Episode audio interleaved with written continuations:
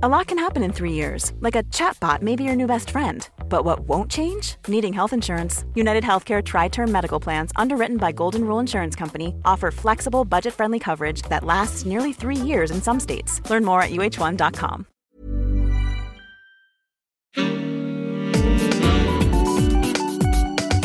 Queer as Berlin. Der Schwule Hauptstadt-Podcast mit Michael Mayer. Diese Recherche führt mich in eine Welt, die ich nicht erwartet hätte. Zu Ärzten, die Menschen wie mich offenbar umpolen, mir meine Homosexualität austreiben wollen. Dabei ist alles in Ordnung mit mir. Ich bin kerngesund, fühle mich wohl in meiner Haut. Aber wenn es nach einigen Medizinern geht, ist mein Dasein ein schreckliches Übel. Ja, was ihr eben gehört habt, ist eine Reportage, die bereits vor sechs Jahren entstand. Sie heißt Die Schwulenheiler, ist äh, 2014 in der ARD gelaufen und hat damals viel Aufmerksamkeit bekommen.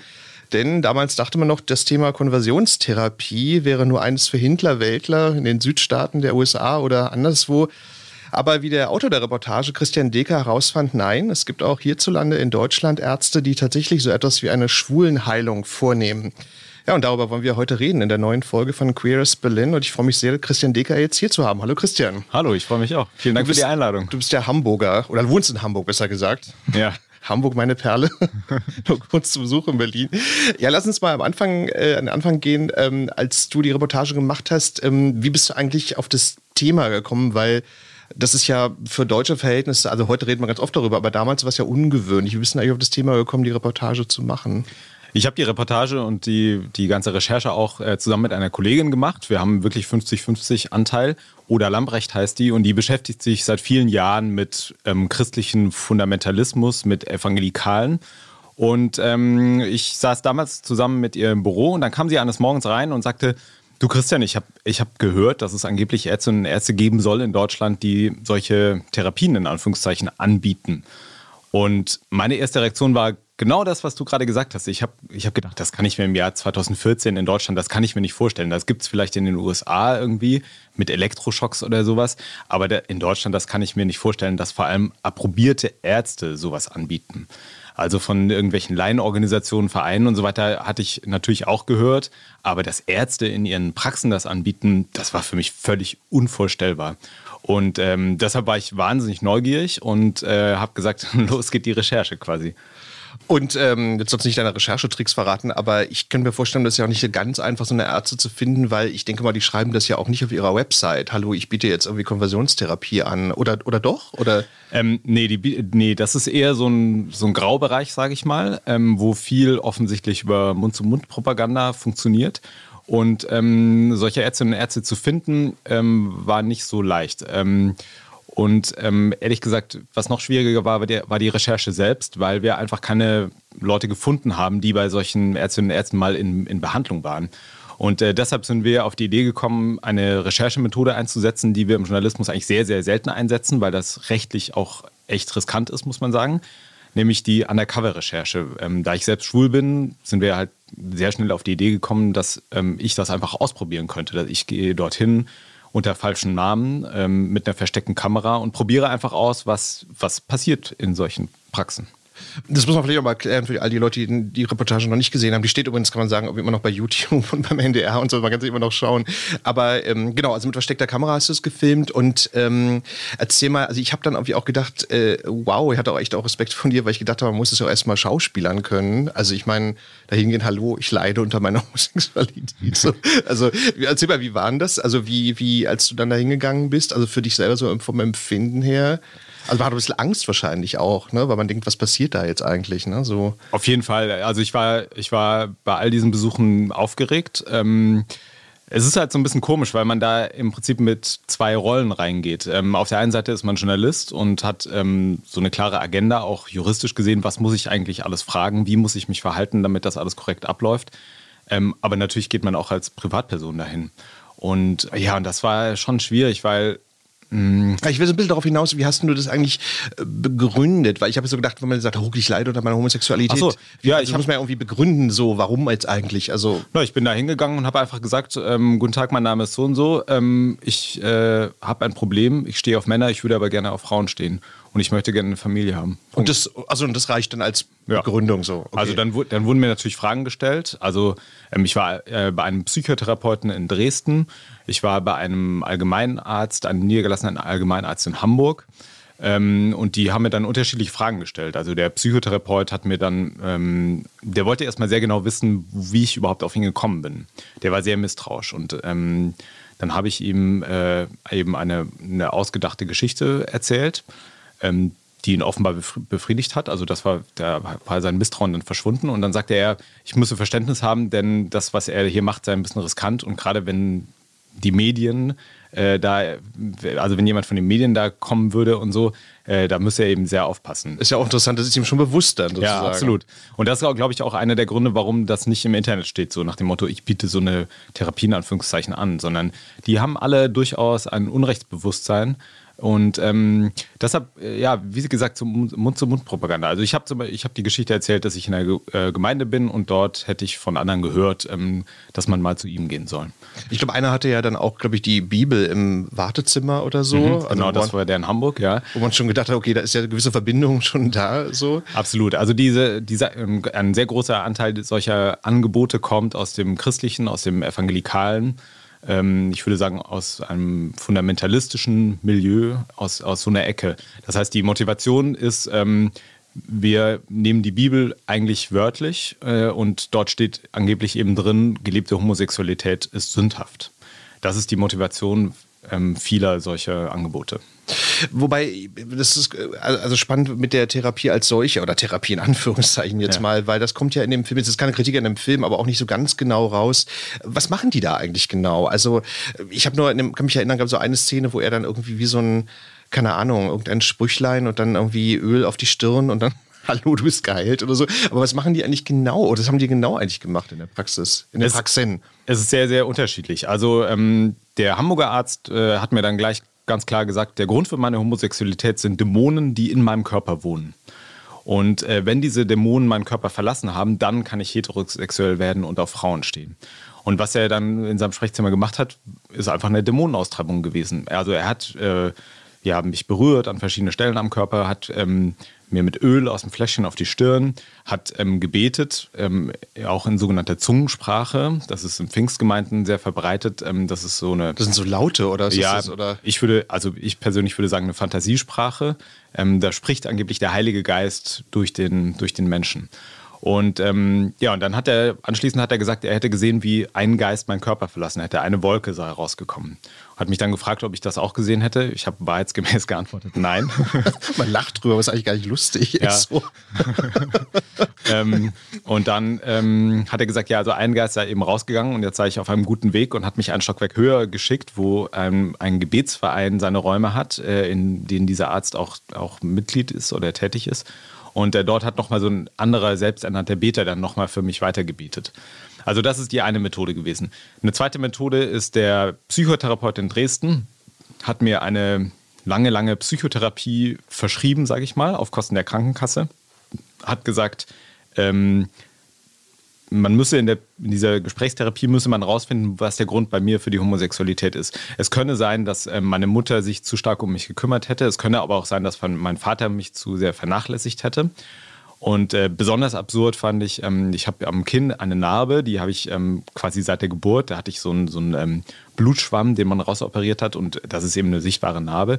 Und er hat mich dann so ganz direkt gefragt, ob ich denn mit meinem Körper zufrieden sei, äh, wegen der Narbe. Und äh, habe ich gesagt, ja.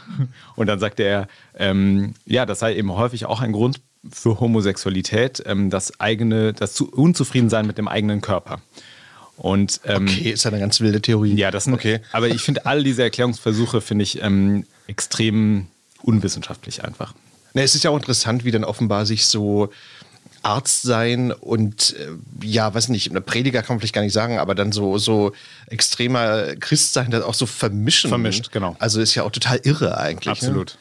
Und ein dritter Arzt, um die, um die Palette noch ein bisschen aufzufächern, ein dritter Arzt, ähm, bei dem war ich nicht in Behandlung, sondern äh, dem, den haben wir einfach getroffen und interviewt, ähm, der ähm, bekämpft Homosexualität sozusagen mit Homöopathie und hat da wirklich ähm, extrem abstruse Theorien, muss man sagen. Also wirklich mit diesen Kügelchen quasi. Ja, oder? genau. Also eine sogenannte Nosodentherapie hat er mir empfohlen. Da wird im Prinzip ähm, das Gift, was die Krankheit verursacht, wird in den Körper irgendwie eingebracht. Und ähm, also, und er hat dann auch so Thesen aufgestellt, dass Syphilis in den vorhergehenden Generationen die Ursache für Homosexualität sei und so weiter, was wirklich wissenschaftlich totaler Humbug ist.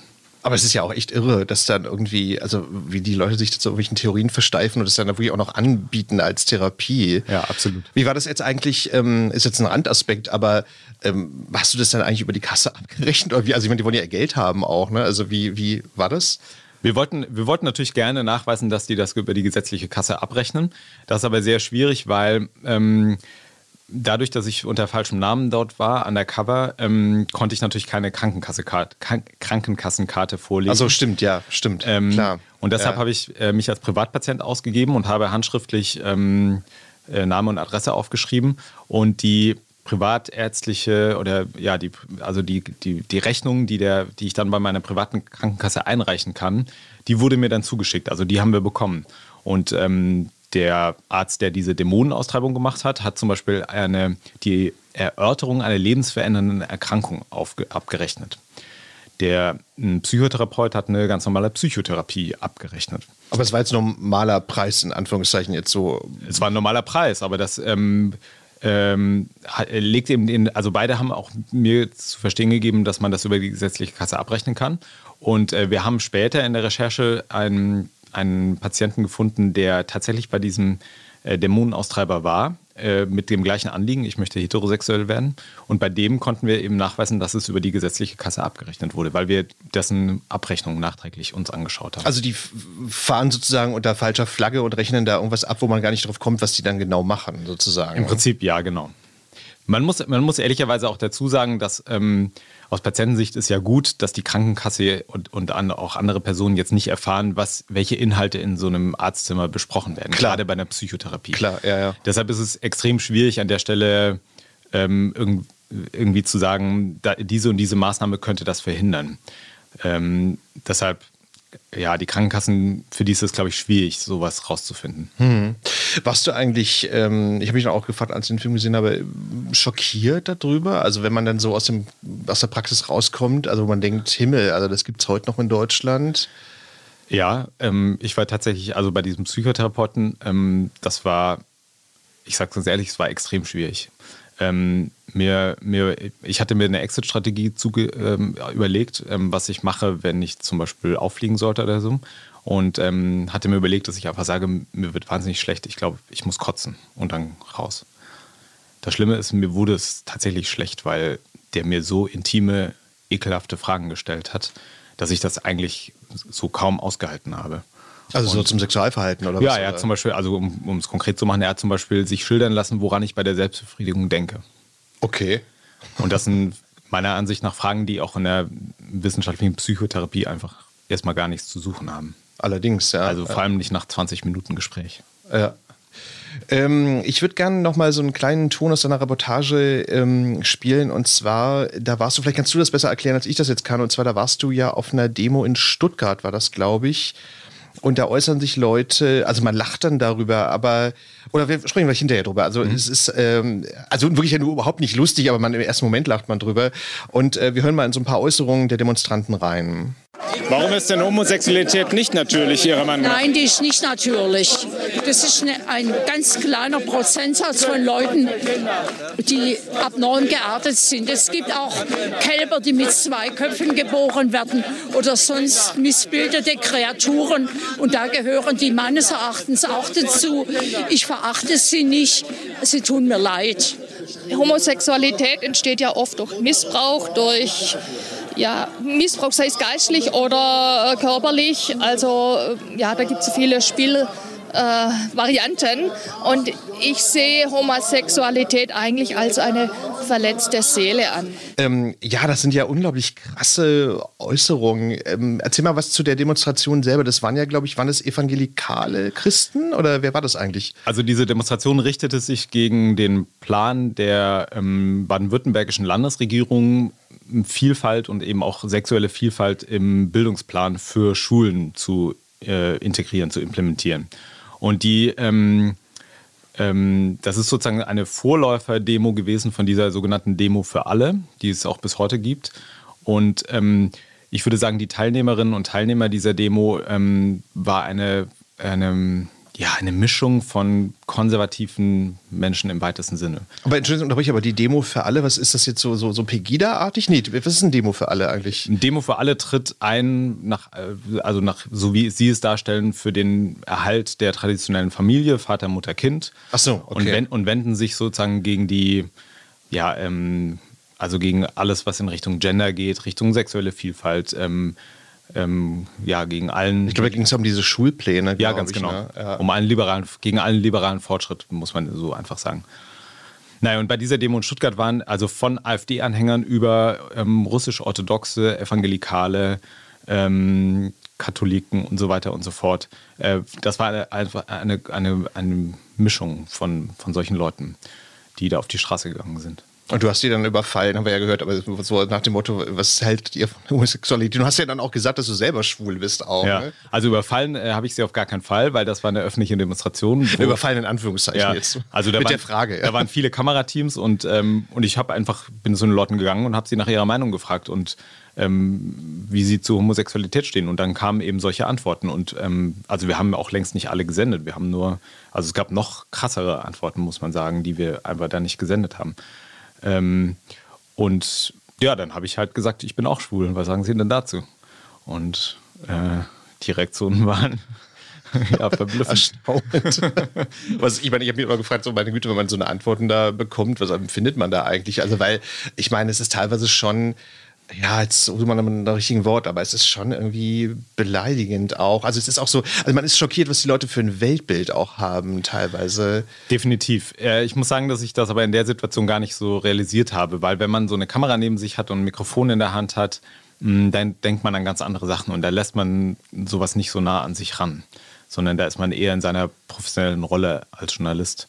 Ähm, als wir dann mit dem Zug nach Hamburg zurückgefahren sind, ähm, ist mir aber erst so richtig klar geworden, auch als ich mit Ola Lambrecht darüber gesprochen habe, ist mir so richtig klar geworden, was, was die eigentlich gesagt haben und was das auch für ein Menschenbild ist, was eigentlich hinter solchen Aussagen steht. Und das ist schon krass. Aber glaubst du, das ist ja, das ist ja auch, die Demo war ja sehr stark da, sagen wir mal so christlich konnotiert, so evangelikal. Also glaubst du, dass das jetzt eigentlich so eine, ja, so eine christliche Sache ist, dass die sich da so äußern, dass die einfach total in ihrem, ja, wie auch immer man es jetzt beschreibt, in ihrem althergebrachten christlichen äh, Selbstverständnis da drin bleiben? Oder was glaubst du, woher kommt denn das, dass die solche Äußerungen da machen? Ist jetzt schwierig zu sagen wahrscheinlich, aber. Das kann ich am Ende nur mutmaßen. Also ich glaube, dass. Ähm dass es nicht nur jetzt die Religion ist, sondern dass es durchaus auch eine politisch sehr konservative bis hin zu rechtsextremen Einstellungen sind, die dahinter stecken. Also, dass sich da auch schon was vermischt, so mit, mit äh, AfD und so. Ja, und, und, auch noch weiter rechts, definitiv. Glaubst du eigentlich, dass, äh, nun hat ja die, ähm, ist ja eigentlich auch ganz interessant, also diese Reportage ist sechs Jahre alt, aber nun hat ja die äh, AfD nun leider Gottes eine, eine steile Karriere gemacht bei uns in der, in der Politiklandschaft, äh, dass man solche Töne heute noch einfangen könnte? Glaube ich schon, ja. Also ich denke, dass die, ich denke, dass insgesamt der Gesellschaft die Bereitschaft abgenommen hat, sowas öffentlich zu sagen, weil ähm, man sowas in einem öffentlichen Kontext eher nicht mehr ungestraft sagen kann, ähm, was ich natürlich sehr begrüße. Aber ähm, Entschuldigung, unterbreche, wobei man aber auch die Gegenthese aufstellen könnte, weil ja zum Teil die AfD und Pegida ja auch, auch das Gegenteilige erwirkt haben, leider Gottes, so nach dem Motto, ich habe hier was ich was für schlimme Ansichten und ich hau die jetzt raus. Ne? Ganz genau. Also ich glaube, dass man solche, das ist eben so, ähm, gerade im, im Rahmen von solchen Veranstaltungen, wo Leute sich treffen und so weiter, da ist die Bereitschaft äh, heute, würde ich sagen, sogar noch höher als vor sechs oder vor zehn Jahren, ähm, solche, solche Sprüche, sage ich mal, rauszuhauen. Das äh, sehe ich genauso, ja. Aber das ist jetzt nicht irgendwie bestrengt, also man, man, hat ja manchmal so ein bisschen so in seiner Berliner oder Hamburger Blase hat man ja manchmal so das Ding so, hm, na gut, irgendwie da unten im Süden, wo Baden-Württemberg oder in, in Bayern, ähm, ist das jetzt eigentlich also, also ein Vorteil so? Also, man, also ich frage nur deswegen, weil man so das Gefühl hat, okay, da ist jetzt irgendwie dieses ganze Thema Religion und so noch so ein bisschen virulenter als jetzt in einer Großstadt wie Berlin oder Hamburg. Würde ich so würde ich auch so sehen. Ich glaube aber, dass man natürlich auch in Berlin und Hamburg genügend Menschen finden kann, die solche Ansichten haben. Das ist kein, also das ist ähm, keine Oase der Glückseligkeit, eine Großstadt, sondern ähm, ich glaube nur, dass es, dass in der Großstadt mehr liberale Menschen leben als vielleicht auf dem Land oder in Süddeutschland. Ja, ja, klar. Na ja, gut, es ging ja, also haben wir ja gesagt, ich meine, es ging ja um diesen, diesen, diesen Schulplan auch, ne, wo die dann behauptet haben, dass die Kinder dann früh, wie heißt es, frühkindlich sexualisiert werden ja. oder so. Weil ich mir so ganz genau auf dem Schirm habe, was die jetzt da, also ab welchem Klassenstufe das jetzt darum ging oder so.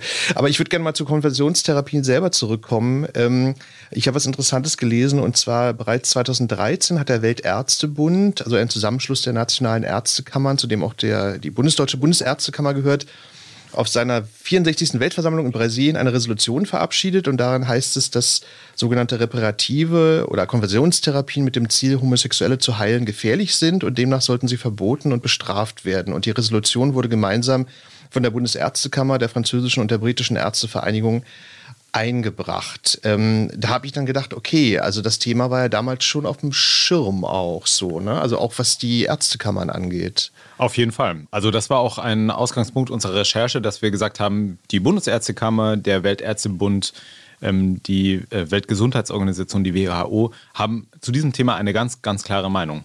Und vor diesem Hintergrund ähm, haben wir dann überhaupt auch erst berichtet. Ja. Also die Bundesärztekammer hat sich ja damals einfach schon, genau, also dagegen einge, eingesetzt. Genau. Halt so, ne? Also man muss eben sehen, es gibt einmal das ärztliche Standesrecht, ähm, für, der, für das die Ärztekammern zuständig sind, auch für die Sanktionierung. Und daneben gibt es natürlich, hat der Gesetzgeber andere Möglichkeiten, so wie jetzt äh, Jens Spahn, der Bundesgesundheitsminister, das plant, über Ordnungswidrigkeiten, Straftaten und so weiter, das auch auf einer staatlichen Ebene noch zu sanktionieren. Ähm, ich würde gerne nochmal einen kleinen Schritt zurückgehen und zwar zu eurem Film. Und zwar, ähm, habt ihr die Ärzte eigentlich angezeigt hinterher? Also, weil ich meine, es ist ja eindeutig ein Verstoß dann, ne, den die da vollzogen haben. Ja. Nee, wir haben die nicht angezeigt. Ähm, aus folgendem Grund. Ich als Journalist, ähm, mir steht ähm, ein gesetzliches Zeugnisverweigerungsrecht zu für alle Wahrnehmungen, die ich in meinem beruflichen Kontext mache. Und das hat folgenden Hintergrund. Wenn ich ähm, Glenn Greenwald wäre, der in Hongkong in einem Hotelzimmer von Edward Snowden die Daten über die NSA-Überwachung erhalten hätte, womit Edward Snowden eine Straftat begeht, wenn er diese Daten weitergibt an Journalistinnen und Journalisten, ähm, dann müsste ich streng genommen gegen Edward Snowden in einem Gerichtsverfahren als Zeuge aussagen, weil er mir ja diese Daten gegeben hat. Und ähm, nach deutschem Recht und nach dem Recht vieler anderer Länder ist ähm, genau das geschützt, dass nämlich die Quelle auffliegt ähm, durch dieses Zeugnisverweigerungsrecht. Ähm, ich als Journalist muss nicht gegen meine Quellen aussagen vor Gericht. Wenn ich jetzt aber anfange gegen andere Menschen, die jetzt nicht meine Quellen sind, sondern Berichtsgegenstand, wenn ich anfange gegen die auszusagen, dann werde ich irgendwann zum Richter über Gut und Böse, weil ich sage, Edward Snowden ist gut, der Arzt, der die Konversionstherapie macht, der ist böse. Und ähm, das widerspricht meinem Verständnis äh, von der Rolle eines Journalisten so massiv, dass ich und die allermeisten anderen Kolleginnen und Kollegen sich dafür entschieden haben, einfach generell niemals auszusagen. In dem konkreten Fall war es so, dass der Hamburger Arzt, ähm, da gab es ein Vorermittlungsverfahren der Ärztekammer Hamburg gegen ihn. Und in diesem Vorermittlungsverfahren wurde ich als ähm, Zeuge geladen. Dann habe ich der Ärztekammer Hamburg mitgeteilt, ähm, dass ich ähm, von meinem Zeugungsverweigerungsrecht Gebrauch mache. Dann haben sie nochmal einen zweiten Versuch gemacht und mir indirekt damit gedroht, dass ich, ähm, also die haben ähnliche Kompetenzen wie die Staatsanwaltschaft, dass ich quasi zwangsweise da vorgeladen werde. Dann habe ich ihnen nochmal geantwortet, dass ich für diesen Fall meinen Namen nennen werde und dann schweigen werde. Und äh, danach habe ich nie wieder was gehört. Und meiner Kenntnis nach ähm, gab es keinerlei Sanktionen gegen diesen Arzt. Was deshalb aus meiner Sicht ein bisschen erstaunlich ist, weil wir nämlich in der Folgerecherche einen echten Patienten gefunden haben. Also der hat sich bei uns gemeldet, der bei dem genau gleichen Arzt war, der genau das gleiche erlebt hat, der das gleiche im Fernsehen mit seinem vollen Namen erzählt hat. Und die Ärztekammer Hamburg hat den bis heute nicht als Zeugen vorgeladen. Interessant, ja. Man staunt ja, warum nicht. Ne? Ich meine, äh aber gut, ich meine, man muss vielleicht irgendwie an der Stelle auch nochmal sagen, dass wir, ich glaube, dann schon insgesamt, also wenn man jetzt alle Ärzte in Deutschland betrachtet, glaube ich, über einen sehr kleinen Anteil auch reden. Absolut. Das ist zahlenmäßig total vernachlässigbar. Aber umgekehrt muss man sagen, dass die negativen Folgen von solchen Therapieversuchen in Anführungszeichen eben so stark, so krass sein können. Also das geht eben von Erkrankungen wie Depressionen bis hin zu Suizidgedanken. Ähm, dass der Schaden in jedem einzelnen Fall eben meiner Meinung nach so groß ist, ähm, dass trotz der geringen Zahl, Fallzahl das ähm, total relevant ist. Du hast ja auch im Vorgespräch gesagt, äh, dass bei euch sich ja auch eine Reihe von äh, äh, Leuten gemeldet haben, die dann gesagt haben, also ich habe unter meiner Homosexualität gelitten oder tue es immer noch oder so, wo man ja dann staunt, dass es dann immer noch so viele Leute da heutzutage gibt, die so empfinden. Aber vielleicht kannst du noch mal kurz erzählen. Ja, es haben, es haben sich ähm, erschreckend viele Leute gemeldet, die von mir einen Rat haben wollten, an welche Therapeutin, an welchen Therapeut in Anführungszeichen sie sich wenden sollen, weil sie gerne heterosexuell werden wollen. Und, Und waren es eigentlich nur Männer oder auch Frauen? Sowohl als auch. Okay. Also äh, ja, es waren ein bisschen mehr Männer, aber äh, sowohl als auch. Und naja, daran sieht man, dass auch im Jahr, also sag mal im 21. Jahrhundert, ähm, dieser Gedanke, ich leide unter meiner Homosexualität und ich wäre in Wirklichkeit gerne anders, eben doch noch einigermaßen weit verbreitet ist. Und ich glaube, dass es bei vielen Leuten auch gar nicht unbedingt eine religiöse Motivation gibt, sondern ähm, die einfach die Erfahrung der Alltagsdiskriminierung und vielleicht auch die ähm, das, was im Umfeld vorgelebt wird. Äh, man kann nur glücklich sein, wenn man irgendwie ähm, verheiratet ist und Kinder hat und so weiter, also in einer heterosexuellen Ehe. Ich glaube, dass das schon in unserer Gesellschaft nach wie vor sehr tief verwurzelt ist. Und dass die Leute dann sagen, okay, ich mach's mir lieber einfach und, und bin dann heterosexuell verheiratet mit Haus, Hof, Hund, Kind und so weiter. So. Ja, genau. Also ich meine, man muss, man muss ja auch sagen, dass ähm, das eigentliche, das eigentliche Problem sind ja gar nicht diese Therapieversuche oder diese fehlgeschlagenen Therapien, sondern das eigentliche Problem ist ja, dass es eine ganze Zahl von Organisationen und von Menschen gibt, die öffentlich propagieren, dass man angeblich seine sexuelle Orientierung durch solche Handlungen verändern kann. Das ist das eigentliche Problem. Weil dadurch werden Menschen unter Druck gesetzt, die vielleicht mit ihrer sexuellen Orientierung nicht so zurechtkommen oder sich nicht sicher sind. Ähm, so nach dem Motto, ähm, du kannst es versuchen, du, du kannst es probieren. Und der, das eigentliche Gefährliche ist ja, dass sie dann, wenn sie es versuchen, je länger sie es versuchen, die Erfahrung machen, dass es nicht funktioniert. Und ganz häufig ist es so, dass der, der Grund, warum es nicht funktioniert, immer im Menschen selbst gesucht wird, nach dem Motto, du hast dich nicht genug angestrengt, du hast nicht genug gebetet, du ähm, dein Bestreben, heterosexuell zu werden, war viel zu schwach bisher. Und das ist genau dieser Kreis, der in die psychische Erkrankungen wie Depressionen und so weiter führt. Mhm. Ja, das gibt es ja auch äh, bei der katholischen Kirche. Ne? Ich meine, wo man dann, äh, darüber wollen wir jetzt nicht reden, aber da wo dann auch so, so, so viele Angehörige der katholischen Kirche selber ja schwul sind. Ne? Ja. Wie, und die das dann irgendwie unter, keine Ahnung, wie sie es unter einen Hut bringen, aber sie schaffen es dann offenbar. Na gut, wahrscheinlich auch vielleicht nicht so toll, wie man denkt, aber gut, ne? aber das nur am Rande. Anderes aber, Thema. Ja, ja, genau. eine eigene Podcast-Folge zu machen. Nee, aber ich würde dich gerne noch was fragen, und zwar ähm, diese Novelle, also dieser Gesetzesentwurf von Jens Spahn, der ging ja jetzt auch durch die Medien in den letzten Monaten.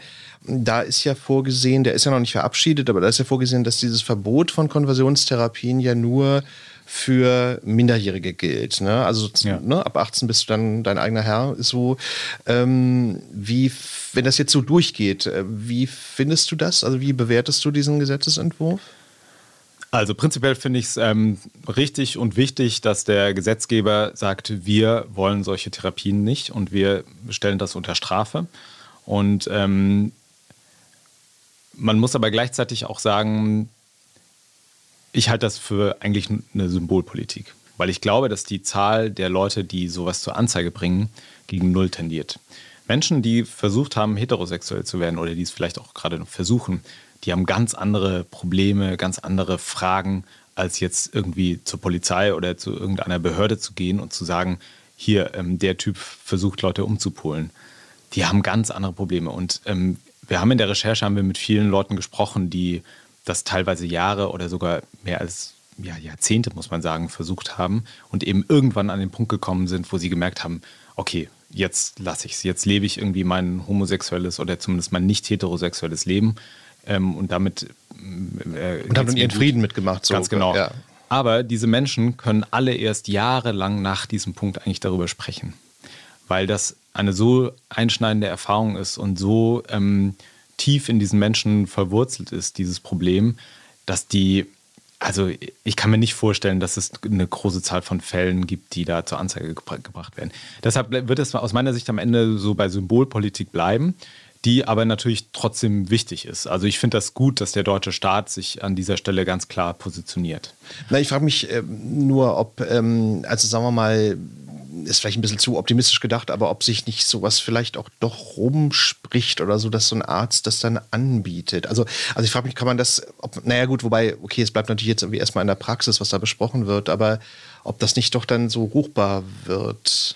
Ja, aber dazu muss es ja irgendjemand geben, der spricht. Der das, der das sagt, ja, ja. das kann ja in, in, der Konstellation kann es entweder nur der Arzt sein oder der Patient. Und solange der Arzt hat ja kein Interesse daran und solange der Patient nicht an den Punkt kommt und sagt, ähm, so, den zeige ich jetzt an, wird das niemals rauskommen. Hm.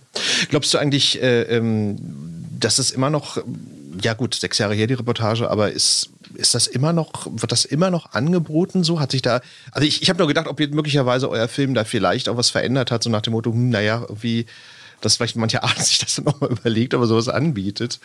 Also das kann ich, das kann ich jetzt schwer einschätzen, weil, vor allem weil ich es nicht belegen kann. Vom Gefühl her würde ich sagen, ähm, unsere Berichterstattung hat wahrscheinlich schon dafür gesorgt, dass ähm, solche Organisationen und solche Personen noch viel vorsichtiger sind, als sie es zu dem Zeitpunkt vor sechs Jahren ohnehin schon waren.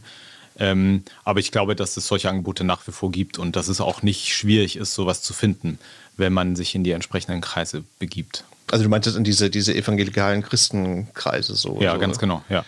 Ähm, lass uns mal ganz kurz mal darüber sprechen, das ist nur ein Randaspekt, aber es gab ja vor, ich glaube, einem Jahr oder so auch diesen, diesen Hollywood-Film, dessen Titel ich jetzt gerade schon wieder vergessen habe. Weißt du, der verlorene Sohn. Der verlorene Sohn, genau. Ich fand den ja ehrlich gesagt äh, ziemlich kitschig so, weil das ja auch so ein Happy, na gut, es ist halt Hollywood, ne? Aber, aber ich habe dann andererseits wiederum gedacht, naja, jetzt soll man nicht zu arrogant sein, weil der Film ja gerade in den USA ja bestimmt auch Leute erreicht, die sich mit dem Thema nicht so auskennen und dann hat das doch wieder eine positive Wirkung, vielleicht, hoffentlich. Also ich fand den auch, ähm, ja, ich fand den zumindest sehr Hollywood-mäßig gemacht. Ähm, kitschig trifft es vielleicht auch ganz gut. Äh, ich war aber gleichzeitig positiv überrascht, dass der Film ähm, so ruhig so ruhig das, äh, die Geschichte erzählt hat. Und ähm, er hat es vor allem gut geschafft, diese Mechanismen, diese Machtstrukturen, die dahinter stehen, offen zu legen. Also das Verhältnis zwischen dem Vater und dem Sohn, ähm, oder ähm, also wo, wo es einfach ein krasses Macht- und Druckverhältnis gibt. Und warum, also ja, der, der Film hat einfach gut gezeigt, warum junge Menschen oder Menschen überhaupt sich ähm, gezwungen fühlen, irgendwie heterosexuell zu werden. Und ähm, das hat sich mit den Schilderungen, die wir in unseren Recherchen bekommen haben, hat sich das eigentlich zu 100 Prozent gedeckt. Das, insofern fand ich diesen Film ähm, schon sehr gut. Und ähm, ich fand, also ich finde es auch super, dass Hollywood sich so ein Thema annimmt und auch so klar Positionen bezieht. Deshalb äh, habe ich über die Geschicklichkeit hinwegsehen können.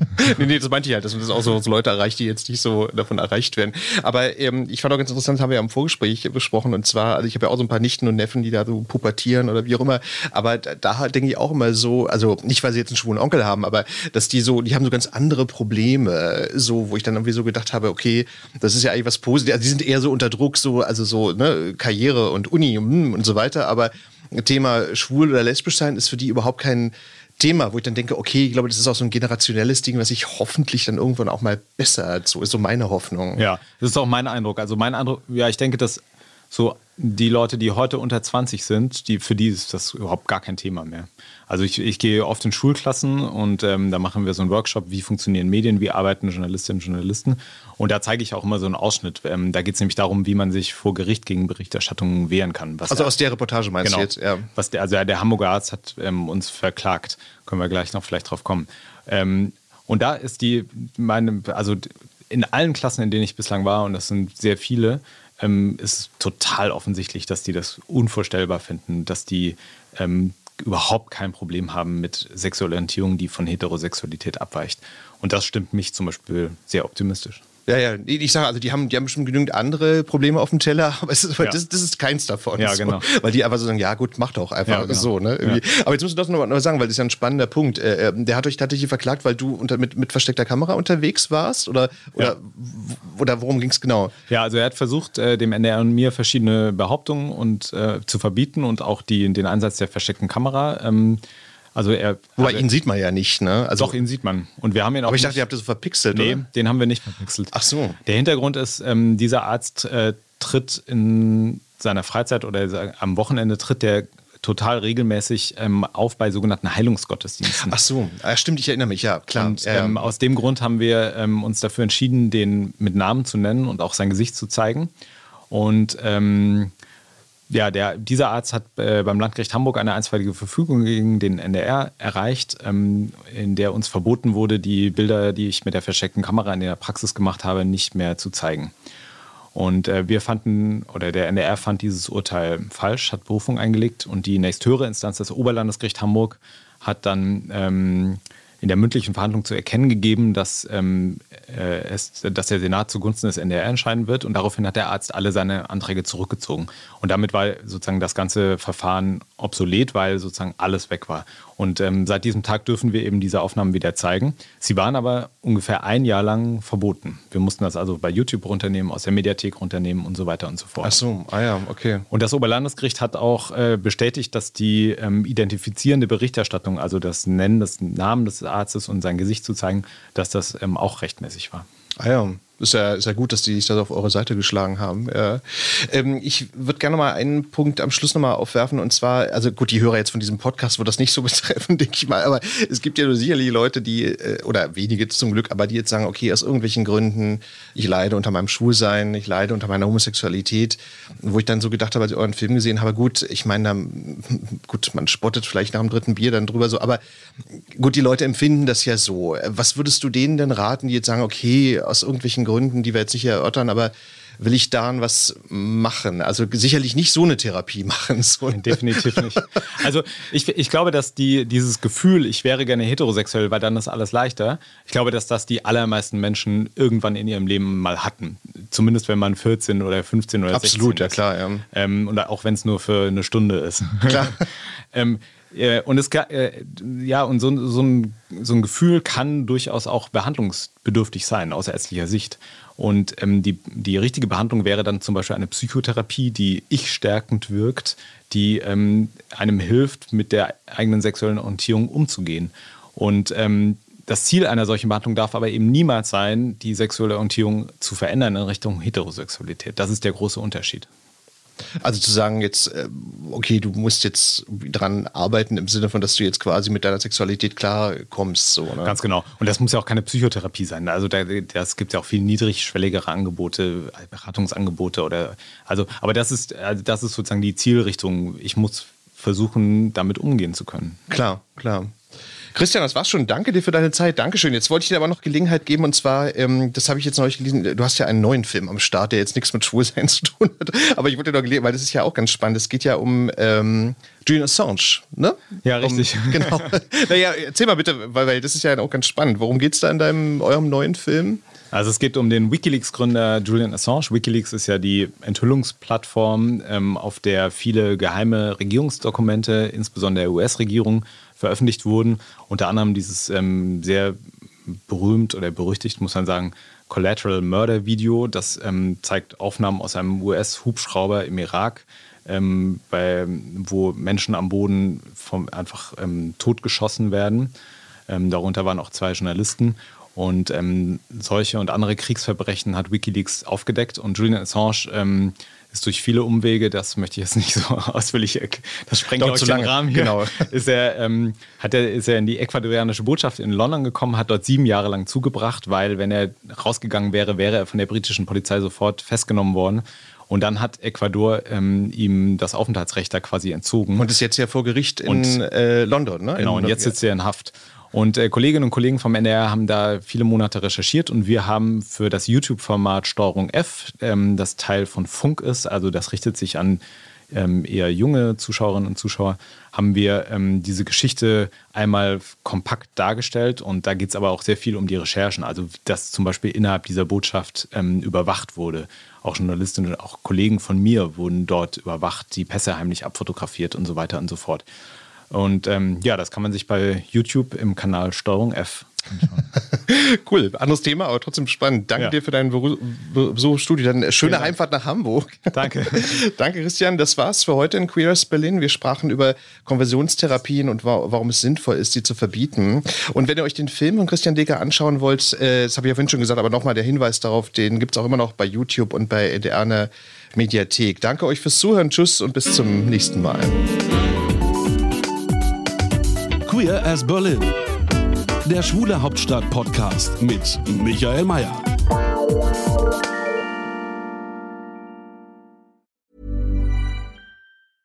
A lot can happen in the next three years. Like a chatbot may be your new best friend.